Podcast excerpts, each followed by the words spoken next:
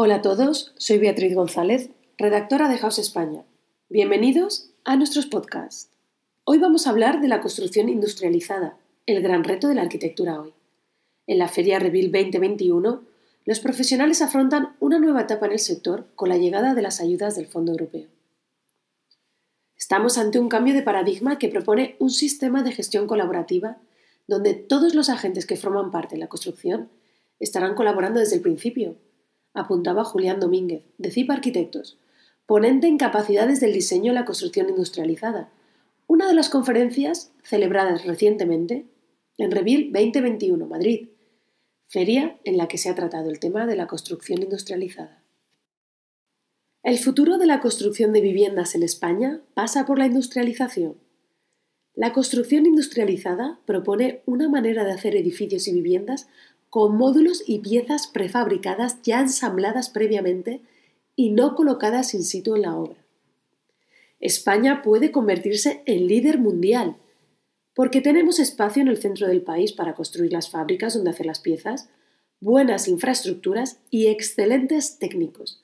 Las casas se acabarán haciendo como los coches, en fábricas, opinaba el arquitecto Carlos Lamela durante la conferencia Arquitectura y Construcción Industrializada, refiriéndose a un contexto de alza de precios de la construcción tradicional y a una falta de mano de obra especializada.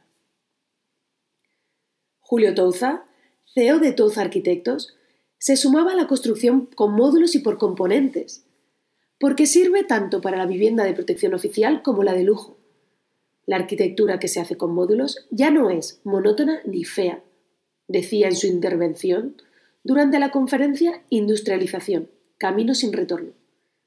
En general, para los profesionales que ya han empezado a trabajar con este modelo, fabricar viviendas en serie permite mayor precisión, tener en mente la sostenibilidad y una mejora de la calidad. Hablamos de un modelo constructivo que en países como Suecia o Holanda ya está totalmente asentado en España, las viviendas prefabricadas representan solo el 1% sobre el total de casas construidas, según datos de la plataforma de edificación Passive House. El reto ahora es que todos los agentes prescriban la construcción industrializada y que, desde la Administración, se apueste por ella para ponerla en marcha. Pero ¿por qué la construcción industrializada está ahora en boca de todo el mundo? La demanda de casas prefabricadas industrializadas ha crecido de un 30 a un 60% en España durante y tras la pandemia. La rapidez de plazos, la eficiencia energética y el competitivo precio han sido factores clave de este crecimiento. Siempre ha existido la voluntad de prefabricar, pero ahora contamos con las herramientas e industria que lo hacen posible y una tecnología que abarata los procesos. El problema ha sido siempre el precio, pero en la actualidad las administraciones están coordinadas para trabajar en pos de la sostenibilidad y eso va a suponer un empujón para la construcción industrializada. Efectivamente, la economía circular que la sociedad y los gobiernos demandan no va a ser posible sin una arquitectura industrializada. En términos energéticos y en cuanto a despilfarro de materiales, la construcción tradicional ya no tiene sentido ha llegado el momento de concebir los edificios por componentes, opinaba Felipe Pich Aguilera, de Pitch Architects, ponente en capacidades del diseño en la construcción industrializada.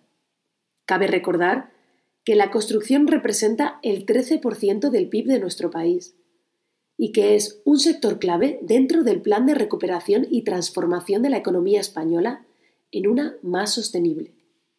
Esto enlaza con los nuevos fondos europeos Next Generation, plan de recuperación para reparar los daños económicos y sociales por la pandemia de la COVID-19, o lo que es lo mismo, casi 7.000 millones de euros que llegan a España enfocados a la rehabilitación de edificios, sobre todo para la mejora a nivel energética y la construcción de viviendas asequibles.